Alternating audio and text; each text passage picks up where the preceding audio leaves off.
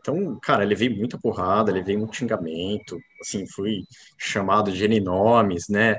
Mas é, isso me ajudou, cara, a, a, a, me colocar cada vez mais no lugar das pessoas, entender essa dor deles, né? Entender que, assim, cara, uma expectativa ali, ela foi quebrada, e isso me ajudou a, a tentar pensar em soluções para que é, isso não acontecesse mais, ou então que eu pudesse amenizar isso ao máximo, né? Porque problema a gente sempre vai ter, sempre vai ter. A logística é uma, é uma não é uma matemática perfeita, né? É, estatisticamente, sempre as cargas vão ter algum problema, né? De 100%, 0,1% pelo menos vai dar algum problema. E aí, é, o que interessa para todo mundo, na verdade, é a forma com a qual você vai resolver aquele problema, né? Porque o problema ele vai acabar acontecendo e ele vai ser solucionado. Mas se a gente puder deixar é, esse meio do caminho, né? Essa, essa solução é, a mais amena possível para todo mundo, melhor é. Então, isso foi um grande aprendizado pessoal para mim.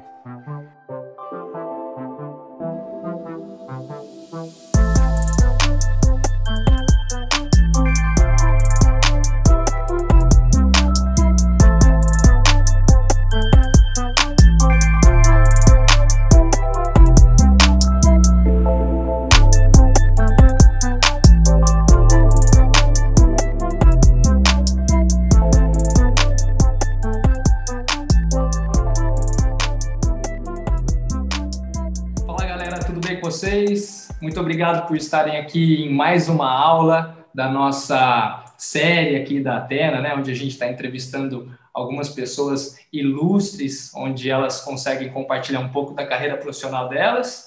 E hoje a gente está com dois grandes amigos, dois grandes é, profissionais que, claro, eles vão se apresentar, né? Eu não vou falar em cima da fala deles, mas é, eles estão aqui hoje para compartilhar um pouco é, da experiência deles e o tema que a gente traz para a gente é, discutir um pouco aqui com vocês é como o Rodrigo e o Felipe saíram da faculdade e criaram a maior transportadora digital da América Latina. Estou aqui hoje com o Rodrigo e com o Felipe da Cargo BR, pessoal. Boa noite, galera. Como é que vocês estão? Boa noite. Fala, grande Rafael. Ótimo, boa noite. Obrigadão pelo convite primeiro, viu, cara? Obrigado mesmo. É super legal Obrigado, falar da carga, cara. Prazer né? enorme estar aqui. Da história. Legal, legal, cara. Fica tranquilo. Ó, se tiver algum delayzinho, tá? Não tem problema, tá, pessoal? A gente segue é, com a nossa entrevista aí normalmente. Isso é coisa do, é, do mundo digital. Então fiquem tranquilos, tá bom? Vamos lá. É, eu preparei aqui uma listinha de perguntas. É, vocês acharam que ia ser fácil? Não vai ser, não, tá? É, eu trouxe aqui algumas perguntas que eu levantei com outras pessoas que tinham curiosidade de saber um pouco mais sobre vocês. Então, se vocês me permitem, eu quero começar já, tá bom? Vamos lá. Então, antes de mais nada, eu queria que vocês rapidamente aí pudessem se apresentar, né? Rodrigo, se você puder começar. Legal, cara. Bom, meu nome é Rodrigo Palos, né? Como você me introduziu, eu sou mineiro de nascença, sou de uma cidade bem pequenininha lá do sul de Minas, Guaxupé. É, me formei em administração de empresa pela USP em Ribeirão Preto. Cheguei a iniciar o mestrado, né, ao longo da faculdade, aí fiz algumas tentativas de empresa. É, algumas deram mais certas que outras, mas no final todas foram um pouco frustradas. A única de fato que deu certo foi a FretJet, que depois se transformou em cargo, e aí é onde a gente está aqui até hoje, né? Mas em, a gente vai se aprofundar um pouco mais ao longo dessa história, mas em linhas gerais é isso. Muito bom. Bom, pessoal, meu nome é Felipe Toyama, mais conhecido como Chinês, nascido em Campinas, criado em São José do Rio Preto, interior de São Paulo, estudado junto com Rodrigo Palos em Ribeirão Preto, também fiz administração de empresas pela USP. É, sou mais velho de três irmãos, né, é, gosto muito de joguinho online, é, gosto muito de ver meme aí, né, nos finais de semana, quando eu tenho tempo, gosto de sair com os amigos, tomar gelada, enfim, sou uma pessoa normal, né? E, e, e, ao contrário do Rodrigo, eu não tinha pensado em empreender durante a faculdade, mas é, como a gente nunca sabe é, os caminhos que a vida vão levar a gente, né? Eu acabei empreendendo. A gente teve a oportunidade de, de, trocar bastante ideia antes da cargo surgir, deu certo da gente trabalhar e desde 2012 então estamos juntos aí nesse projeto, grande projeto chamado Cargo BR. Bom, muito legal. Você tem alguma curiosidade, Rodrigo, que a gente deveria saber também sobre os memes ou não? sobre os memes? Cara, além de eu ser fissurado em pão de queijo, eu acho que não tem muita curiosidade, não, viu? Oh, ah, cara, bom. eu sou mineiro da gema, cara. Eu sou mineiro da gema. Tudo que mineiro gosta, eu gosto também. gosto de pão gosto de perder. gosto de estar com meus amigos, minha família. Não tenho muita curiosidade. Doce de leite, gosto de doce de leite. Doce de leite é bom demais. Muito bom, muito bom, galera. Então, é, aproveitar aí que o Felipe trouxe já um pouquinho, né, da, da, da do histórico dele junto com, com a faculdade, a vontade dele de, de empreender e tal. Como é que foi, Felipe, é, sua vida universitária? Você começou falando aí que é, você nunca tinha pensado em empreender. Me conta um pouco como é que surgiu essa vontade sua de empreender. Quando é que você teve esse estalo que talvez esse seria o caminho da sua trajetória profissional?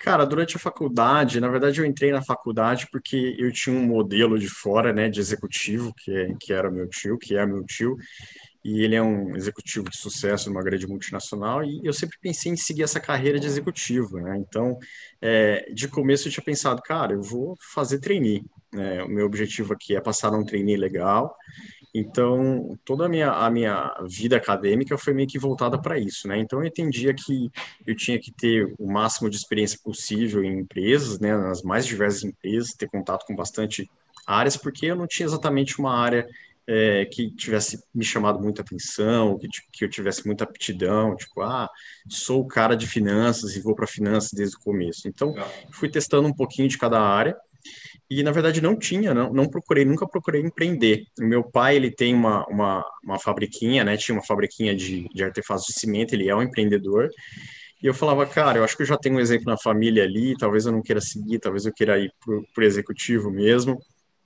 E aí foi isso, cara. É, na verdade, o, o, empreendedorismo apareceu na minha vida na forma de uma oportunidade de trabalho. Né? Eu fui trabalhar num, num restaurante que tinha sido recém-criado em Ribeirão Preto.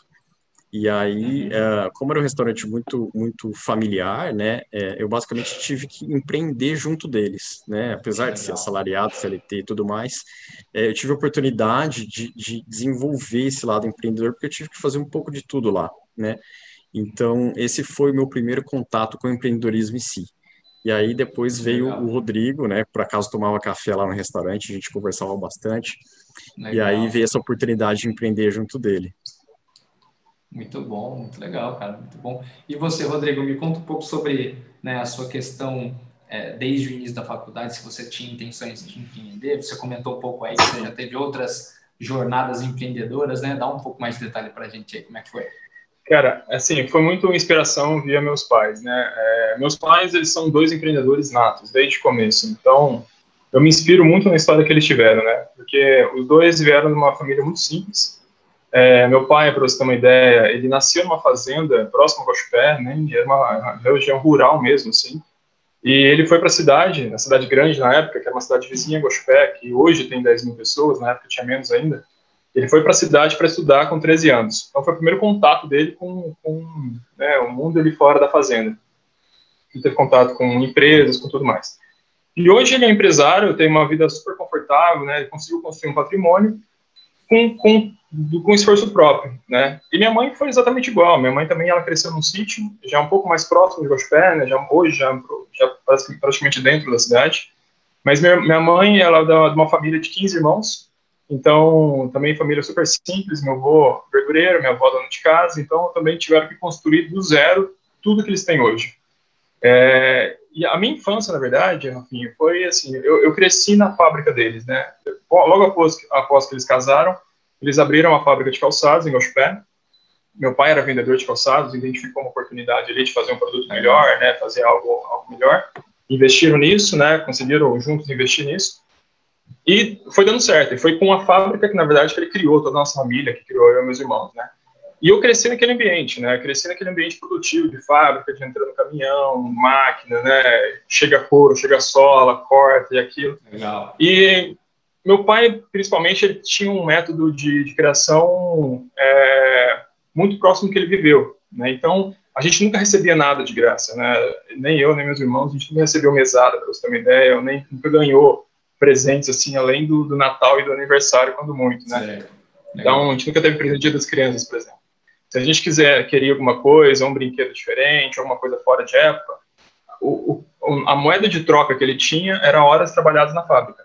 Então, se eu queria um tênis X, um tênis de futsal, que era uma coisa que a gente consumia muito quando criança, um tênis de futsal. Cara, um tênis de futsal custa três dias na fábrica, 300 caixas por dia você tem que fazer. Cara, a gente ia para a fábrica montar caixa, fazendo caixa. Não, na caixa tem que ajudar lá o escritório a fazer etiqueta. Ia para o escritório fazer, bater etiqueta na máquina de escrever. Então, esse sempre foi um método. Então, a gente sempre viveu muito aquilo, né? E para mim, me fascinava. Eu, eu criei um gosto muito grande para aquilo e me fascinava, de fato, aquela administração de recursos, né, administração de pessoas, falar com, com os funcionários ali, ter toda essa administração de recursos chegando, recursos saindo, dinheiro. Aquilo me encantava muito, assim, sabe? E uhum. apesar de ter sido uma, é uma, na verdade, muito difícil, né? Até hoje eles eles passam por várias dificuldades como empresários. Eu nunca vi eles reclamando. Isso me, me, me chamava certa atenção. E, cara, uhum. os caras trabalham de fim de semana, de madrugada, não tem hora, não tem lugar, e os caras nunca reclamam, né?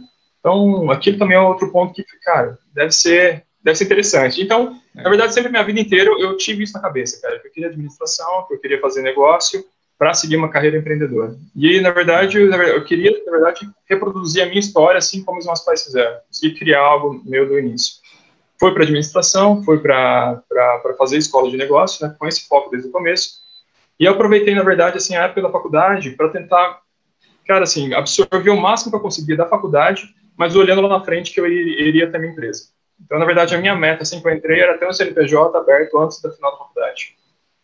Como eu disse, eu fiz várias tentativas, né? Então, ao longo do, dos estágios que eu tive na faculdade, junto com outros colegas de amigos de faculdade, a gente tentou fazer alguns negócios diferentes, não deram certo, né? Desde consultoria, montar uma planilha lá para vender planilha, tipo um, um ponto azul, assim, assim dizer, né? De contabilidade para o pessoal. Deu mais ou menos certo, mas também não engatou muito bem. Então a gente sempre ficou tentando, assim. E, e aí, na verdade, no final da faculdade, depois que a gente se formou, onde a gente, né, conversando com o Ricardo também, a gente identificou a oportunidade da cargo, colocamos a primeira ideia investindo mesmo, aí foi a a gente rapou poupança, pôs carro para venda, e a gente investiu de fato em algo que, não, cara, eu acho que agora de fato é, é a grande ideia, né? É, vamos apostar aqui. E aí foi o início de tudo, ali foi na época de 2011 para 12, né? quando a gente teve o primeiro, o primeiro grande CNPJ, assim, né, que deu mais certo, que foi a Fratjet, quando o Felipe também entrou com a gente, a gente formou uma empresa junto ali, né, eu, Felipe Ricardo, é, e Paim, se transformando depois no Cargo BR. Muito legal. Então, é, vocês é, criaram a Cargo ao longo da faculdade, é, só, só esclarece para mim, ao longo do final da faculdade, vocês já tinham a é a FretJet, é isso? Foi assim, é, foi assim.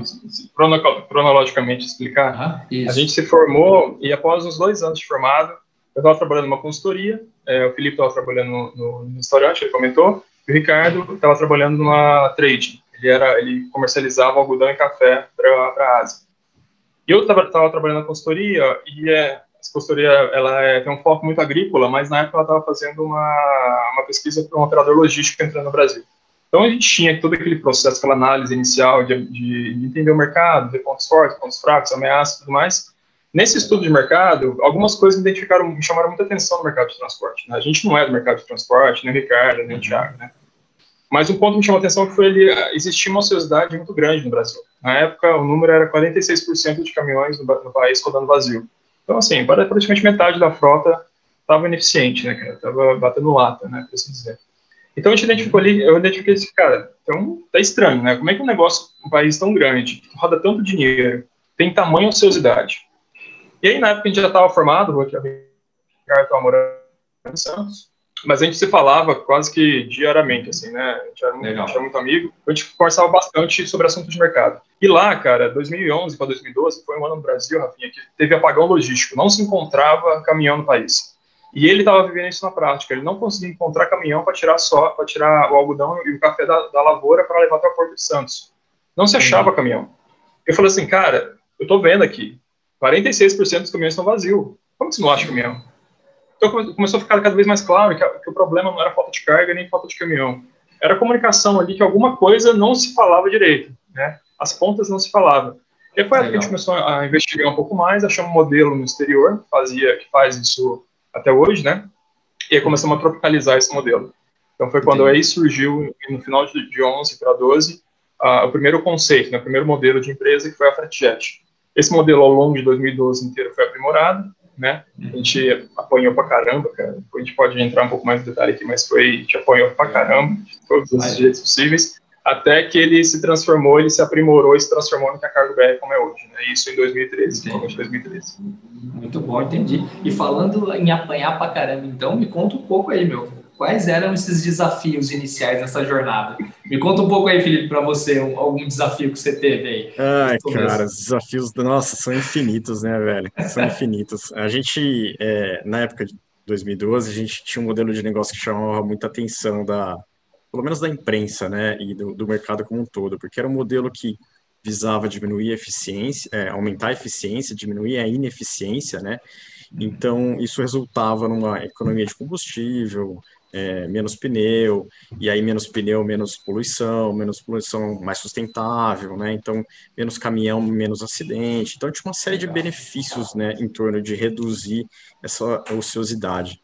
Então a gente acabou é, chamando a atenção do mercado, a gente acabou passando um processo seletivo é, do primeiro do primeiro batch, do primeiro lote ali de, de startups da Aceleratec. A gente veio para São Paulo legal, e aí legal. começaram as dificuldades, né? Que começaram desde se adaptar a uma, uma, uma cidade nova, né? Então a gente foi morar cada um num, num, quartinho do fundo de algum amigo, né? Porque a gente não tinha condição de pegar e alugar um, um apartamento. Então eu fui morar no quartinho de empregada de um amigo meu de Rio Preto. O Rodrigo foi dormir no sofá da, de algum parente dele lá, que eu me lembro, né? E aí uh, começou a guerra, né? Começou a guerra. Então Legal. a gente uh, começou a receber mentoria de bastante gente, que inclusive essas mentorias eram assim, é, vamos dizer, negativas. Viravam para a gente e falavam, cara, esse modelo não vai dar certo, isso não vai funcionar, vocês não têm é, experiência nenhuma nesse mercado. Então, assim, o primeiro grande desafio foi é, a gente se convencer mesmo de que aquilo Legal. daria certo e que se a gente se esforçasse, que se a gente se aplicasse, e que é, se a gente reunisse toda a nossa capacidade que a gente reuniu aí durante cinco anos de faculdade, a gente faria o negócio dar certo. E aí um segundo desafio muito grande também, óbvio, foi a falta de recurso para investir no negócio, né? Então a gente não vem de família rica, a gente não tinha à disposição créditos aí, sei lá, do governo, né? Então a gente é, era aquilo, vendia o almoço para comprar janta. Então dificuldade de startup também, mesmo, né?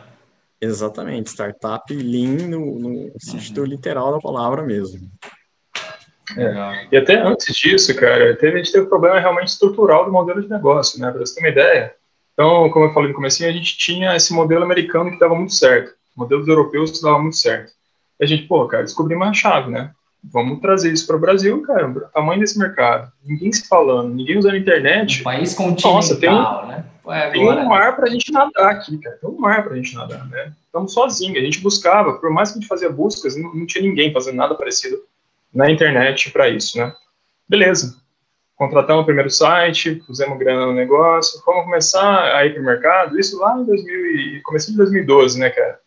Uhum. Fomos para o mercado vender o frete online para as transportadoras, começar a colocar a transportadora na, na base, né? Chegava lá, cara, o cara com máquina de escrever o cara nem computador tinha, o cara digitava a nota fiscal dele. E você chegava pro cara, pro cara para falar assim, ó, tô com uma solução aqui onde você vai vender teu frete online. Cara, frete online?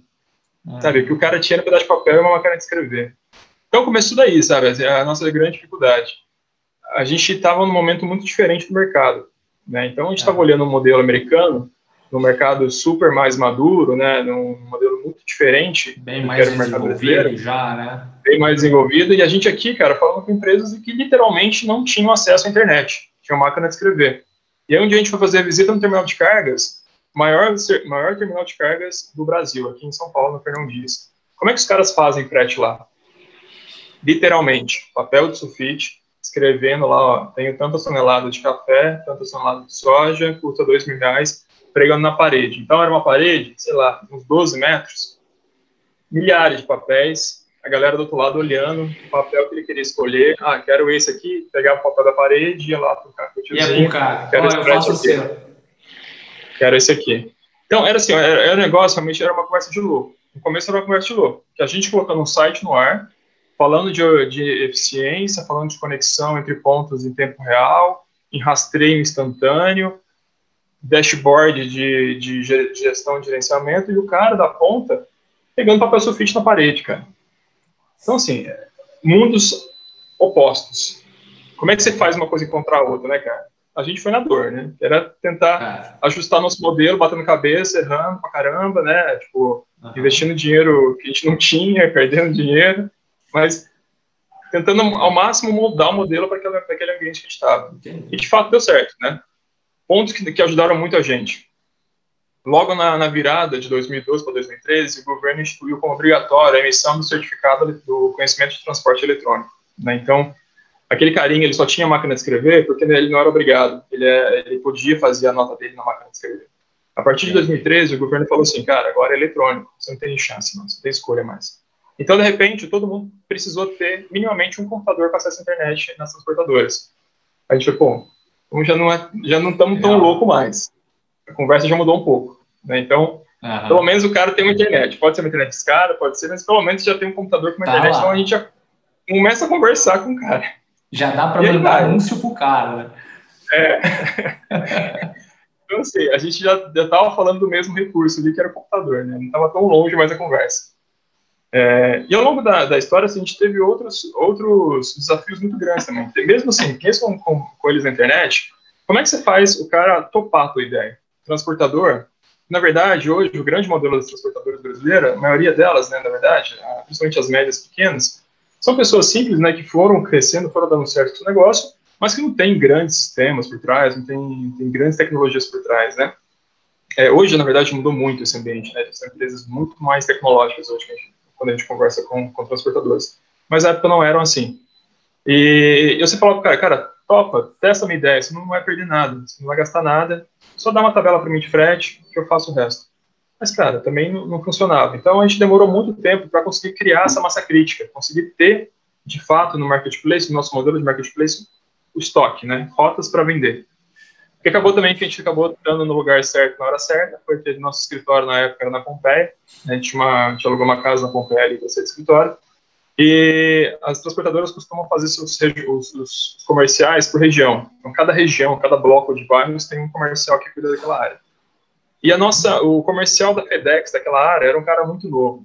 Também estava, tava, assim, querendo crescer a todo custo na empresa, sabe, querendo mostrar serviço. Cara, e a gente literalmente se encontrou na vida. Cargo BR e o Leandro, que era o executivo de vendas da FedEx na época, se encontrou. Cara, e a gente falou do nosso modelo de negócio, o olho dele fez assim, tá, viu que a chance de eu voar aqui dentro da FedEx, né? E ele, de fato, deu uma, uma tabela para a gente, nível nacional, né, da FedEx, nível nacional, onde atendia, então, todas as cidades do Brasil, todas as regiões do Brasil, principalmente, né. Então, a gente já tinha algo a mostrar, a gente conseguiu um selo ali no começo muito importante, né, mostrando para as outras transportadoras, ó, a FedEx está comigo, cara, né, confia, que é legal, é bom, e FedEx está comigo. né, da FedEx, né? Tinha o nome, né, tanto para a transportadora quanto para o embarcador. Então, a partir disso também, cara, a gente foi conseguindo criar também uma massa crítica aos poucos, convencendo a turma que valia a pena, que fazia sentido, que aquilo era o futuro, mas assim, é tudo muito aos poucos, né, enfim. Então é ah, um convencimento por vez, mas é, foi, foi a partir daí que a gente começou, de fato, a conseguir criar massa crítica, conexões começaram a se formar através do site, e aí mais empresas foram agregando, mais embarcadores foram chegando.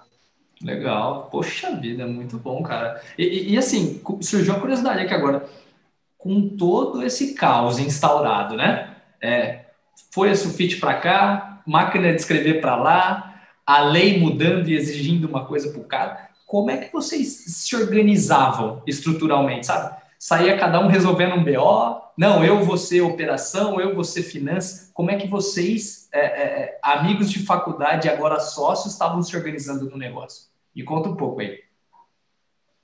Cara, eu acho que essas divisões de tarefas elas foram acontecendo meio que naturalmente, de acordo com a aptidão de cada um né? Legal. A gente meio que já se conhecia da faculdade, já conhecia mais ou menos o perfil um do outro, a gente não tinha trabalhado junto, mas pelo menos na parte ali da, da festança e da balada a gente sabia como cada um era, então dava para ter uma noção ali como seria no trabalho, e aí eu acho que foi natural, cara, eu fui um pouco mais para a parte operacional, então porque eu tenho uma aptidão maior para resolver problema, eu pego o BO e vou até o fim, do começo ao fim, investigo, Legal. aprendo, entendo, e não sossego enquanto eu não resolvi aquilo, E enquanto, por exemplo, o Rodrigo ele tem um perfil mais estratégico, ele gosta mais dessa parte de finanças, então a gente é, é, foi se jeitando. O, o Ricardo tem um perfil mais comercial, então ele era o cara que ia conversar com bastante gente de fora, oferecer a solução, pegar o feedback dos clientes, cara, entender se aquele modelo estava validado, se tinha algum tipo de tração. Então a gente meio que se organizou, mas era, era claro assim, né? No começo a gente fazia um pouco de tudo.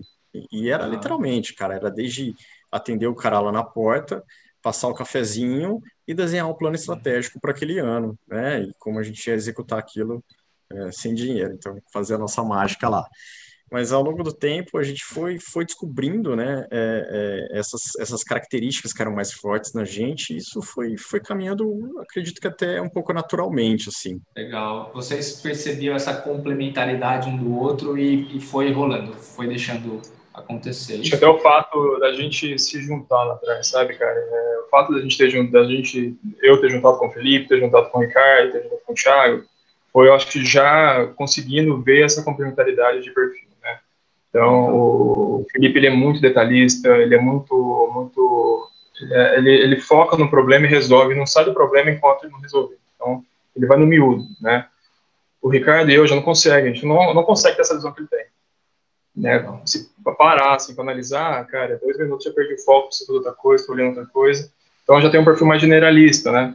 É, o Ricardo já é muito de conversação, muito de, de, de, aproximar a pessoa, de agregar pessoas. Então, acho que assim, foi bem natural, assim, esses, esses perfis sendo complementares. Mas voltando num ponto que era muito interessante, cara, a gente no começo tinha que fazer realmente tudo. A gente tinha, até por, por ter vindo do modelo de negócio, por ter vindo de uma escola de negócio, a gente sabia quais eram as funções mais críticas e tinha que ter uma, um olhar mais mais apurado em cima. Mas, cara, era inevitável a gente ter que fazer tudo. Então, uma coisa que me marcava muito, assim, tipo, era a gente tendo que fazer, por exemplo, rota para o Ricardo visitar, transportador e embarcador para o Ricardo visitar. A gente fazia, eu fazia as rotas para ele no mapa, no Google Maps. É. Na época não tinha como compartilhar, a gente imprimia os mapinhas para ele, Legal. e ele pegava o ônibus e ia, cara. É, é, não tinha um Waze. Ele pegava um mapa impresso e ia, saía na rua, cara, olhando o endereço e indo com ônibus ali, ou às vezes quando ele conseguia de moto, ia de moto. Então, assim, era na raça literalmente, sabe, cara? Era na raça literalmente. Então, isso que ele falou, não, não tinha tempo ruim. A gente sentava para resolver um problema de TI, atendia cliente, ia no banco pagar boleto, voltava, uhum. tinha que dar um tapa no escritório porque estava, sabe, tava bagunçado. Uhum. Então, era realmente de tudo, de tudo. A gente conseguiu, na verdade, criar o primeiro time no final de 2013, quando a gente conseguiu nosso primeiro investimento, e a gente conseguiu colocar pessoas nas suas áreas um pouco mais bem, bem definidas, né? Então, a gente começou a ter um comercial que eu olhava mais comercial, né? Atendimento que olhava mais problemas de atendimento. Mas é inevitável, todo mundo, quando pegava fogo, tinha que resolver tudo, qualquer coisa que, fosse, né? Então, não tinha muito isso. Legal, legal. E no meio disso tudo, né? Resolução de problema, daqui para lá, cada um fazendo um pouco de tudo como é que vocês se desenvolviam? É, existia, é, eu vi aí né, que o Felipe comentou que tiveram algumas pessoas que você buscava ajuda, não ajudavam de certa forma, é, é, muita leitura, é muita prática. Como é que era a questão do desenvolvimento de vocês? Como é que vocês faziam para se desenvolver? E, e, e, eu queria, talvez vocês mostrassem um pouco mais detalhe, é, não só de se desenvolver profissionalmente, é pessoalmente mesmo. Sabe, se vocês falavam, pô, não, cara, não aguento mais, hoje eu preciso sair para, sei lá, jogar uma bola, ver meus amigos, ver minha família. Como é que era esse desenvolvimento profissional e pessoal de vocês?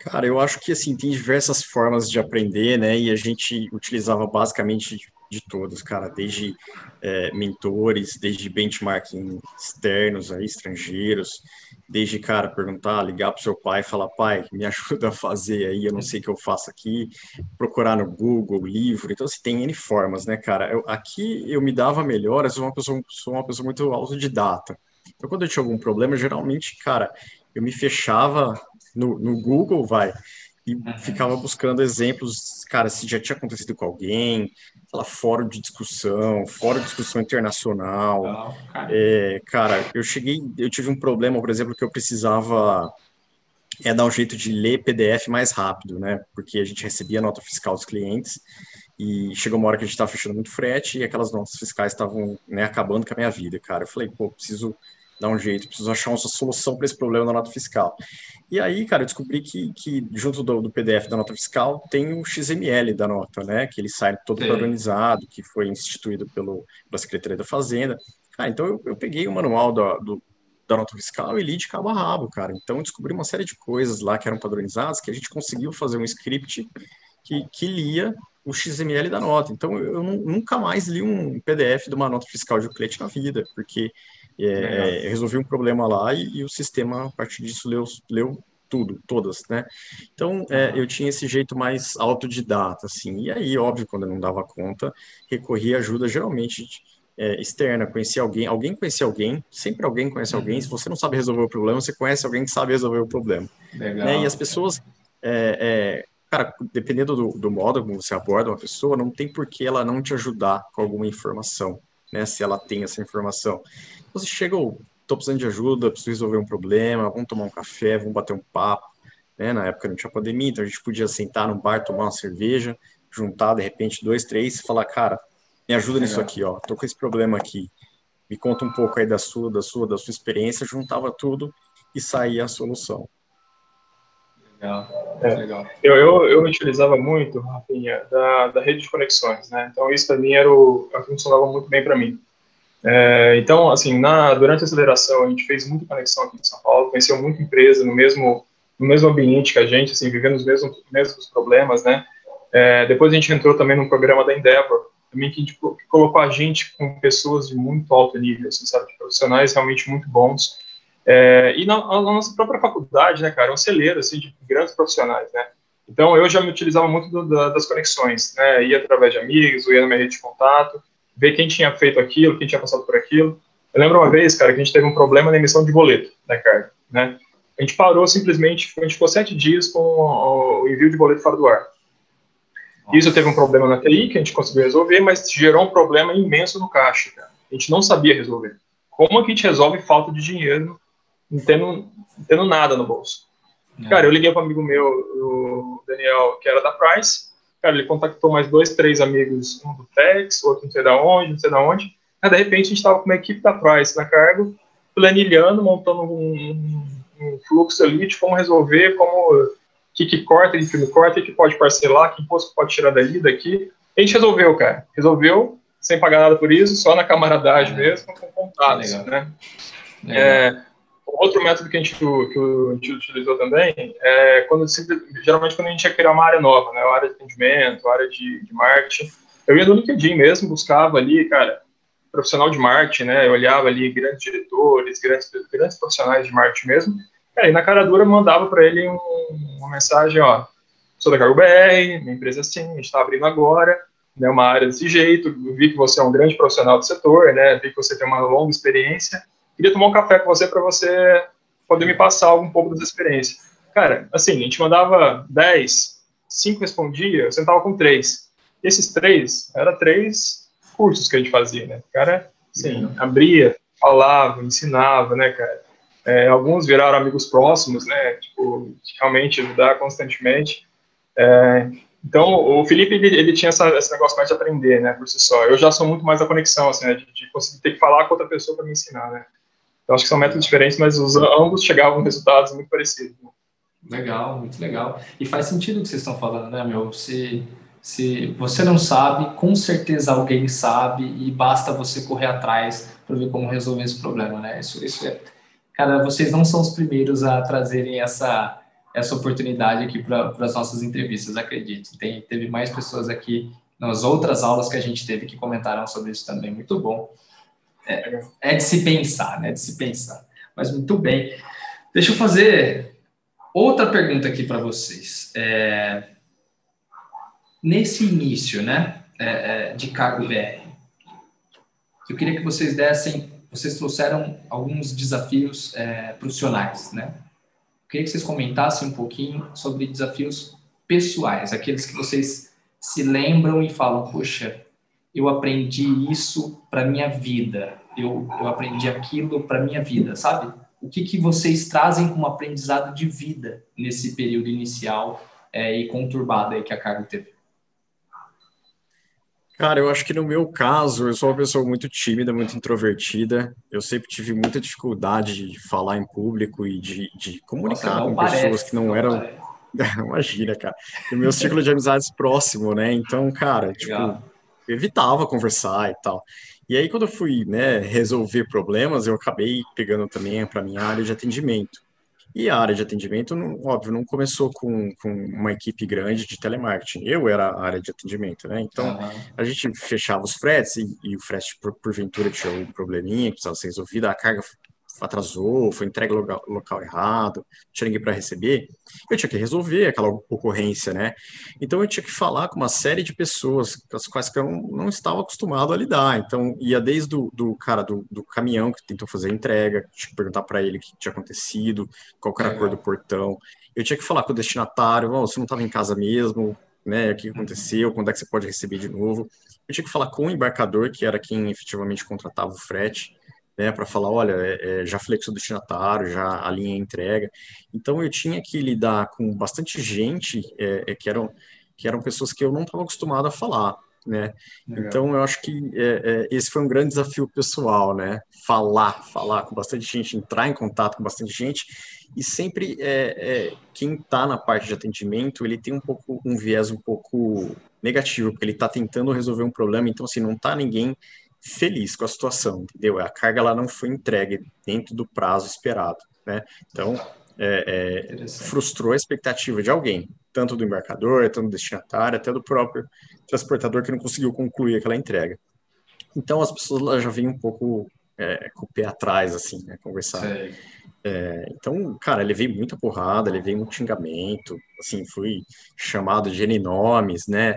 Mas é, isso me ajudou, cara, a, a, a, me colocar cada vez mais no lugar das pessoas, entender essa dor deles, né, entender que, assim, cara, uma expectativa ali, ela foi quebrada, e isso me ajudou a, a tentar pensar em soluções para que é, isso não acontecesse mais, ou então que eu pudesse amenizar isso ao máximo, né, porque problema a gente sempre vai ter, sempre vai ter, a logística é uma, é uma não é uma matemática perfeita, né? É, estatisticamente, sempre as cargas vão ter algum problema, né? De 100%, 0,1% pelo menos vai dar algum problema. E aí, é, o que interessa para todo mundo, na verdade, é a forma com a qual você vai resolver aquele problema, né? Porque o problema ele vai acabar acontecendo e ele vai ser solucionado. Mas se a gente puder deixar é, esse meio do caminho, né? Essa, essa solução é, a mais amena possível para todo mundo, melhor é. Então, isso foi um grande aprendizado pessoal para mim.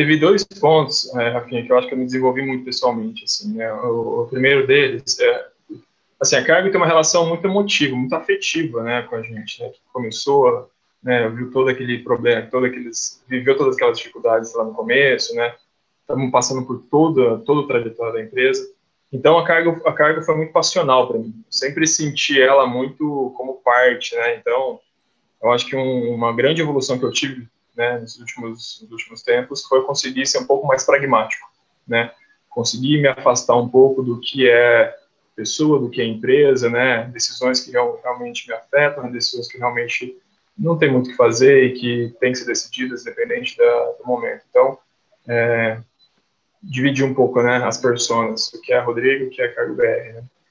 Então, isso foi um grande, um grande aprendizado. E o segundo, que eu acho que realmente foi muito importante, cara, porque a gente viveu né, dois fatos de, de ruptura muito importante aqui na empresa, que não foram bons, na verdade, foi cuidar das pessoas, né, cuidar das conexões que a gente tem. Então, é, Felipe é meu grande amigo, cara, né? Hoje ele é meu sócio, a gente tem uma empresa junto, mas ele sempre vai ser meu grande amigo, né? Mesma coisa o Ricardo, o Thiago. É, o Ricardo e o Thiago já não estão mais na operação com a gente. Mas eles continuam grandes amigos, né? Então, essa parte de cuidar das pessoas, é muito importante, né? E eu vi aqui na prática quão isso é relevante, porque negócios vão e vêm, né? Relações são para sempre. A gente vai vai ter outros momentos, né? Vai estar em outras posições, onde a gente vai se precisar, né? Precisar das pessoas que a gente passou por aqui, com certeza. Né? O mercado é muito pequeno, o mundo é muito pequeno. A gente vai trombar muita gente que a gente, a gente conviveu aqui na CAR, que a gente trabalhou junto, né? Então, Legal. Isso, isso foi também outro ponto super importante, né? Cuidar de toda a relação que a gente, que a gente tem. Legal, muito bom, muito bom.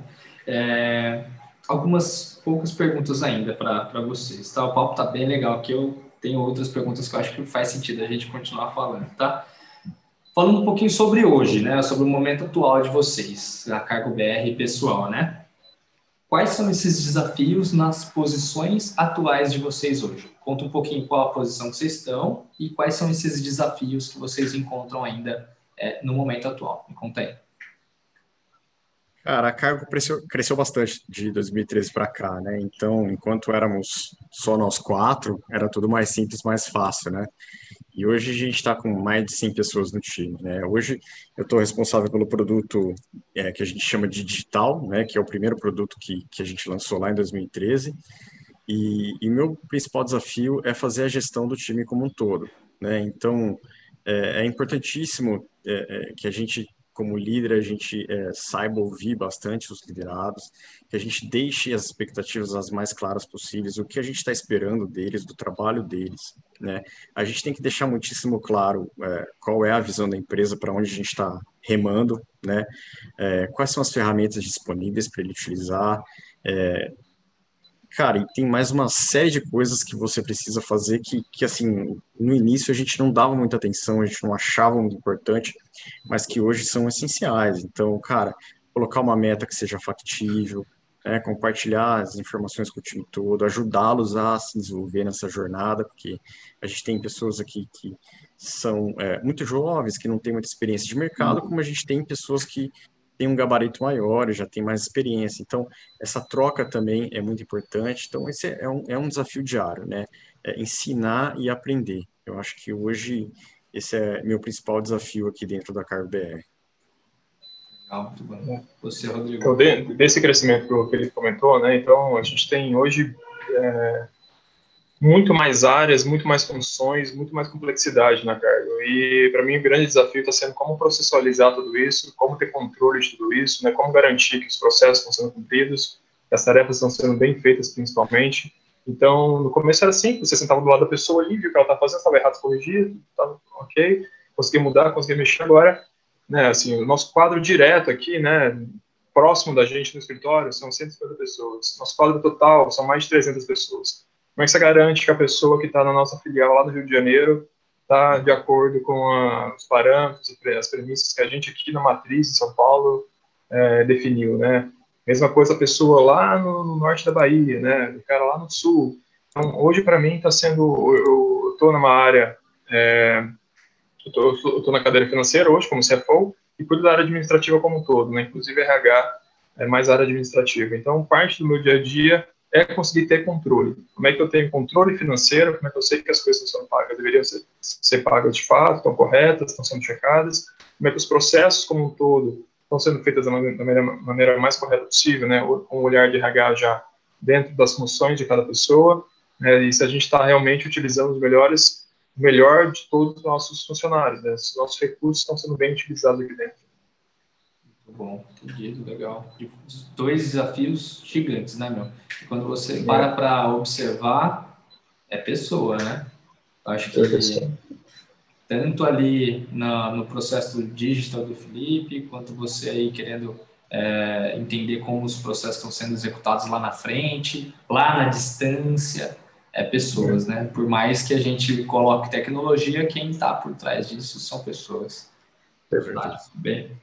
É, me conta um pouco sobre, Felipe, começar aqui com você. É, me conta um pouco sobre é, como você organiza seus próximos passos de carreira.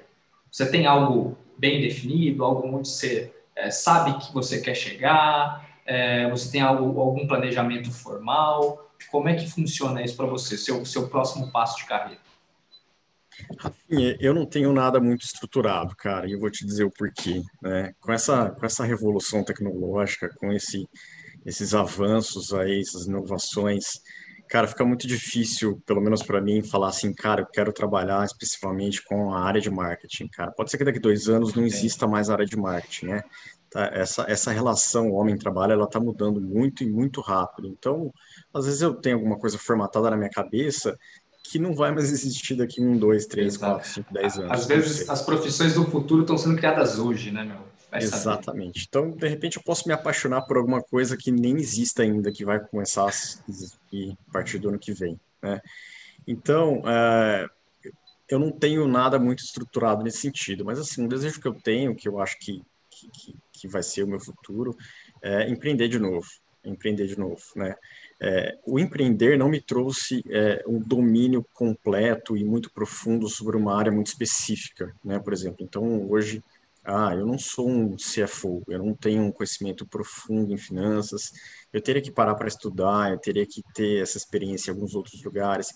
Então, a minha experiência é mais generalista, de, de criar um negócio, de, de, formatar, validar. Então, eu acho que é, eu estou caminhando para empreender novamente. Sair da CarBR, assim que encerrar o meu ciclo aqui, pretendo empreender de novo.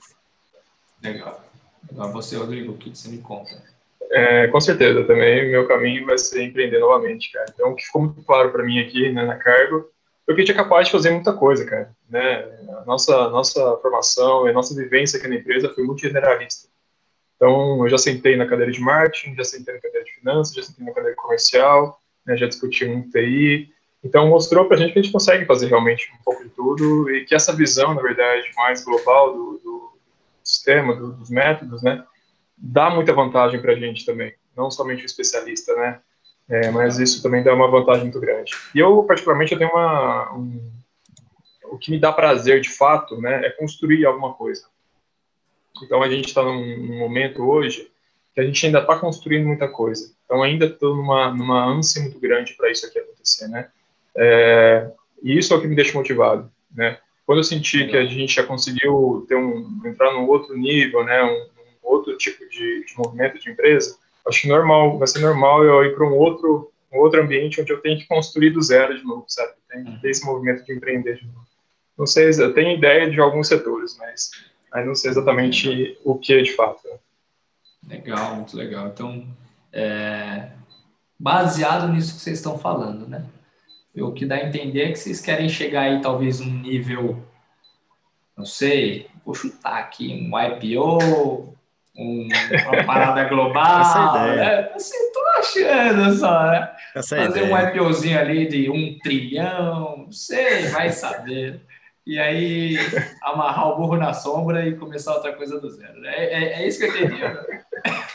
Ah, é basicamente isso, cara. É muito difícil metrificar qual vai ser ali a, a, linha que vai, que vai fazer com que a gente olhe e fala, cara, daqui eu não passo ou atingi o meu objetivo. Mas assim, um indicador que talvez seja mais palpável aí, talvez seja um, um IPO, né? É, cara, ter as nossas ações é, é, é, na bolsa de valores, eu acho que é um sonho de qualquer empreendedor, é, cara, de qualquer certeza. empresário, né? Com certeza, é verdade. Muito legal. É. Eu, eu, tenho mais uma visão que assim em relação ao que eu estou fazendo aqui dentro. Né? Ainda me sinto muito construindo muita coisa aqui, né? que, é, que a gente, nosso ponto de vista aqui, a nossa visão ainda é muito importante para o negócio. Né? A gente consegue, eu consigo contribuir muito para o negócio. Assim. Então, assim, a partir do momento que eu senti que a gente, que eu, que eu, não consigo mais contribuir tanto mais, eu acho que vai ser meu momento. Né? Vai ser meu momento de, de tentar outra coisa. Legal, muito bem. Bom, senhores, a gente aqui na, nas aulas, né, que a gente está tá trazendo o pessoal aqui, o próprio pessoal que está assistindo a gente aqui agora, é, eles estão ansiosíssimos para colher as dicas que todos os palestrantes estão trazendo para a gente aqui em cada dia de aula. Né? Eu queria que vocês talvez é, pudessem compartilhar um pouco de alguma dica. Pode ser documentário, pode ser algum aprendizado que vocês tenham tido na carreira de vocês que faz sentido vocês comentarem aqui com, com as pessoas, pode ser filme, me dá uma dica, cada um de vocês me dê aí umas, umas duas dicas é, sobre algo, primeiro, algo importante que vocês aprenderam na vida, né, profissional de vocês, na trajetória, ou pode ser pessoal também, tá? Algum aprendizado pessoal. E depois uma indicação de livro, filme, documentário que vocês acham que todo mundo deveria assistir, que fez muito sentido para vocês e que vocês acham que talvez o mundo inteiro deveria receber esse conteúdo aí. E aí, Felipe, começa você, vai lá. Cara, minha dica, minha dica é a seguinte, cara, ninguém faz tudo sozinho, né? Então, assim como a gente começou com quatro pessoas lá atrás, não dá para você fazer tudo sozinho, né? Então, qual que é a minha dica? Cara, tenha pessoas próximas que você gosta de trabalhar, que você se sinta, se sinta confortável de estar com elas, que você tenha troca, essa troca importantíssima de experiências, que você ajude elas, capacite elas a atingir as suas metas, que você compartilhe todo o conhecimento que você tenha né, com elas e absorva também o conhecimento que elas têm para te passar. Então, assim, é importantíssimo que é, é, você construa um time à sua volta, com pessoas que, cara, que são melhores. Sabe aquela história de contratar sempre quem é melhor que você? Você tem que sempre buscar alguém que seja melhor que você em alguma coisa para você compor o seu time, porque não dá para você chegar a lugar nenhum sozinho, né? Você precisa de um time para te acompanhar. E aí, cara, entra bastante dica relacionada, cara, perfil. Então, assim, é, quanto mais diferente, mais diversificado o perfil, mais diverso o perfil, cara, é melhor. Para mim, é, é, todo mundo é muito bem-vindo. Então, assim, mesmo quem pensa diferente de você é muito bem-vindo, porque justamente você precisa, às vezes, é, é ter essas visões divergentes, né, aqui dentro, para a gente sentar, debater e chegar num, chegar num um argumento A, um argumento B e chegar a uma conclusão final, né? É, então, assim, é, se, se contrata alguém que pensa muito parecido com você, de repente você foca, fecha, fecha lá o seu olho aqui ah. naquilo e não enxerga as, as N possibilidades que estão à sua volta. E alguém chega e fala, cara, já pensou em tal tal coisa? Ah, não, não concordo, acho que não tem que ser assim, tem que ser assim, assado. Então, é, é muito rica essa troca de, de, de, experiências e de visões, né? E aí, uma outra dica mais pessoal, assim, cara, é, é mais motivacional, vamos por assim, cara. Tem, tem, um, tem um cara que eu gosto muito de assistir os vídeos dele, que ele é professor de filosofia da USP, e você deve conhecer, né? Ele chama Clóvis de Barros, é uma figura, é um cara muito engraçado, né? É. é, é um pensador, né, cara? E aí tem um vídeo uhum. que, que, muitos anos que tá rolando no YouTube dele, que, que se chama assim, é, Você tem brilho, né? E o que, que ele fala basicamente nesse vídeo, né, cara? É, ele faz provocações do tipo, cara, você, você sabe o que, que é alguém chegar para você e falar que você não dá conta de fazer aquilo, né?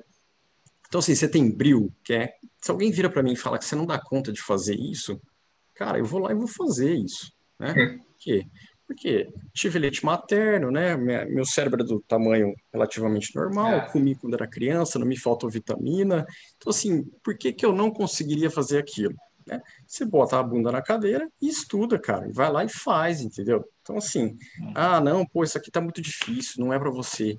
Não, se tá muito difícil, é para mim entendeu? Então, basicamente é isso que ele fala, né? Porque, cara, às vezes a gente é, é, é, fundou uma startup, essa startup está faturando bem, então todo mundo acha que, assim, tem uma vida de glamour, mas a gente ralou muito, cara, foi muita bunda na cadeira, foram muitas horas de, de suor, muitas horas lendo, muitas horas se esforçando, muitas horas, cara, fundindo a, a cachola mesmo, de, de pensar numa solução, cara, às vezes até de falar, meu Deus, e agora, o que eu faço, né?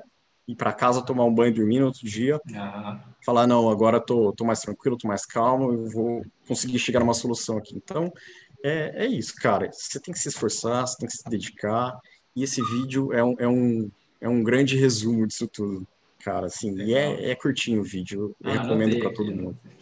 Legal, legal. legal Você, Rodrigo, me conta um Cara, eu ia falar um negócio que o, Felipe, que o Felipe falou é, que é a conexão, né? Eu ia falar muito sobre, sobre a conexão, que para mim foi muito relevante. Mas vou, vou, vou, mudar, mudei aqui de última hora, é, pensando em uma, uma, outra coisa que também acho é muito importante, né? Tanto quanto a conexão, que eu acho que é a resiliência, assim, né? Se aguentar, conseguir aguentar, né? Tomar não, sofrer pancada, porque a, a vida do, do empreendedor, no final, é isso, cara. Você conseguir superar dificuldades, né? É, uma vez uma pessoa me falou um negócio que é muito interessante, que tem mais, muito mais pessoas que desistem do que pessoas que estão erradas.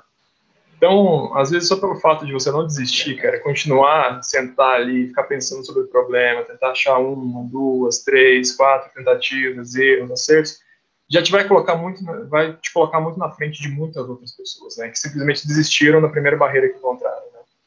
É, então, assim, vai ser doído mesmo, vai ser difícil mesmo, mas é assim, cara. Você tem que aguentar se você de fato quer isso, você tem que aguentar. Vai dar dor de estômago, vai dar dor de cabeça, vai dar dor nas costas, mas no final, cara, sempre dá certo, né? Final sempre dá certo. Eu tenho duas legal, dicas, legal. cara. Uma eram de vídeos. Eu, eu, sou muito fã da Endeavor, né? Quem não conhece, eu acho que já é uma dica muito grande conhecer a Endeavor, que é a maior organização de empreendedorismo do mundo. Existe Endeavor Brasil, faz um trabalho excepcional aqui no Brasil, né? É, assim, muito legal se aproximar deles, conhecer todo mundo que faz parte lá. E se não for possível, só de consumir os conteúdos que eles têm na internet já é assim, já, já é um MBA que você ganha ali. E, cara, em 2011, 2010, sei lá, na verdade, eu acho que faz até antes disso, é, eles fizeram um movimento no Brasil que chamava Bota para Fazer. Foi um movimento nosso, internacional, na verdade, mundial. Todas as endeavors do mundo tinham esse mesmo movimento e durante uma semana se falava muito empreendedorismo, incentivando a galera a tirar a ideia do papel, né? Esse movimento Bota para Fazer. E eles fizeram vários vídeos, cara, com vários empreendedores muito, muito legais no Brasil hoje, desde Luiz Helena, até o Michael, P, Michael Dell, né, dos computadores Dell, até o, o Júnior lá do AfroReg, não lembro o nome dele agora, mas o Júnior do AfroReg.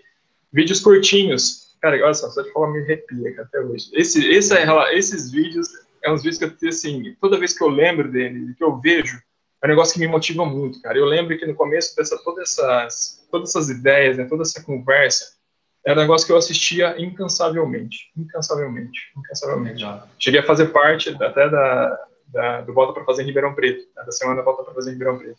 Mas eu lembro de me arrepiar tanto, cara, eu perdi noites de sono, com a imagem daqueles caras na cabeça, falando, velho, eles tiveram tanta dificuldade quanto eu, talvez pior. Vai Legal. dar certo isso daqui, vai dar certo, cara, vamos lá, vai voltar para fazer. Então, até hoje, cara, sinceramente, até hoje me arrepia. Esses vídeos é um negócio que, assim, vale muito a pena ver. Legal. E uma, um outro, uma outra dica de, de, que eu queria dar, que assim, me marcou bastante também, foi um livro que eu li até recentemente, presente num grande amigo meu, do Fernando Grip, cara. É um livro sobre uma viagem de um explorador inglês para a Antártica. Ele queria ser a primeira pessoa a chegar lá, atravessar a Antártica a pé e sair do outro lado navegando. Obviamente isso em 1500 bolinhas, né? Negócio assim, mega rudimentar. Então é muito, é muito interessante a história, porque é uma história realmente de empreendedorismo do começo ao fim, de liderança, porque ele vai né, com uma tripulação de muitas pessoas, dá tudo que podia dar errado, dá no negócio, eles ficam à deriva, ficam navegando num iceberg. É assim, cara, é impressionante. O final é impressionante, não vou contar o final, mas assim, é, é, é, outro, é outra história assim que é de impressionar, sabe? O tamanho do empreendedorismo da pessoa, de pegar um barco, a vela, cara, vou para a Antártica, cara, isso é louco, né? É, é isso, é louco. É, Com mais 20, 20 malucos, 20 malucos dentro do barco, sem saber se vai dar ou não vai dar, né? E dá tudo errado e os caras né, conseguem se, se utilizar daquilo para tirar forças e conseguir superar tudo aquilo lá. Então, realmente uma história, quem não conhece, não precisa nem ler o livro, mas só de conhecer um pouco da história vale a pena. É realmente é, super inspiradora, do começo ao fim. Legal. E qual o nome do, do ah, livro? desculpa, não falei o nome. É. a, incrível, a, a, incrível Viagem de Shackleton. O autor é Alfred Lenzing. É, legal. Pô, legal. É um livro que eu tenho, já tem, tá bem, é bem fácil comprar, qualquer livraria você acha esse livro. Legal, legal. Cara, acho que a gente chega ao fim da nossa aula de hoje.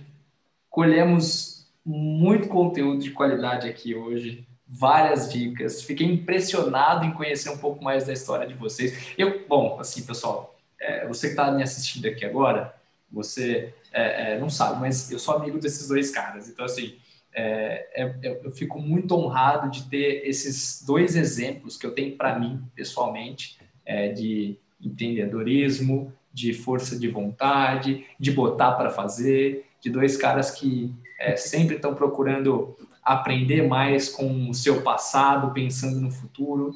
E eu fico muito honrado em ter a oportunidade de ter esses dois amigos aqui e poder compartilhar um pouco mais da história deles para poder, é, de certa forma, trazer aprendizado para todo mundo. Tá bom? Rodrigo, obrigado, cara, pelo seu tempo. China, obrigado mesmo aí você. E, pessoal, a gente obrigado. se fala. É, espero que vocês tenham gostado da aula de hoje e fiquem atentos que tem muito mais coisa para vocês aprenderem com a gente.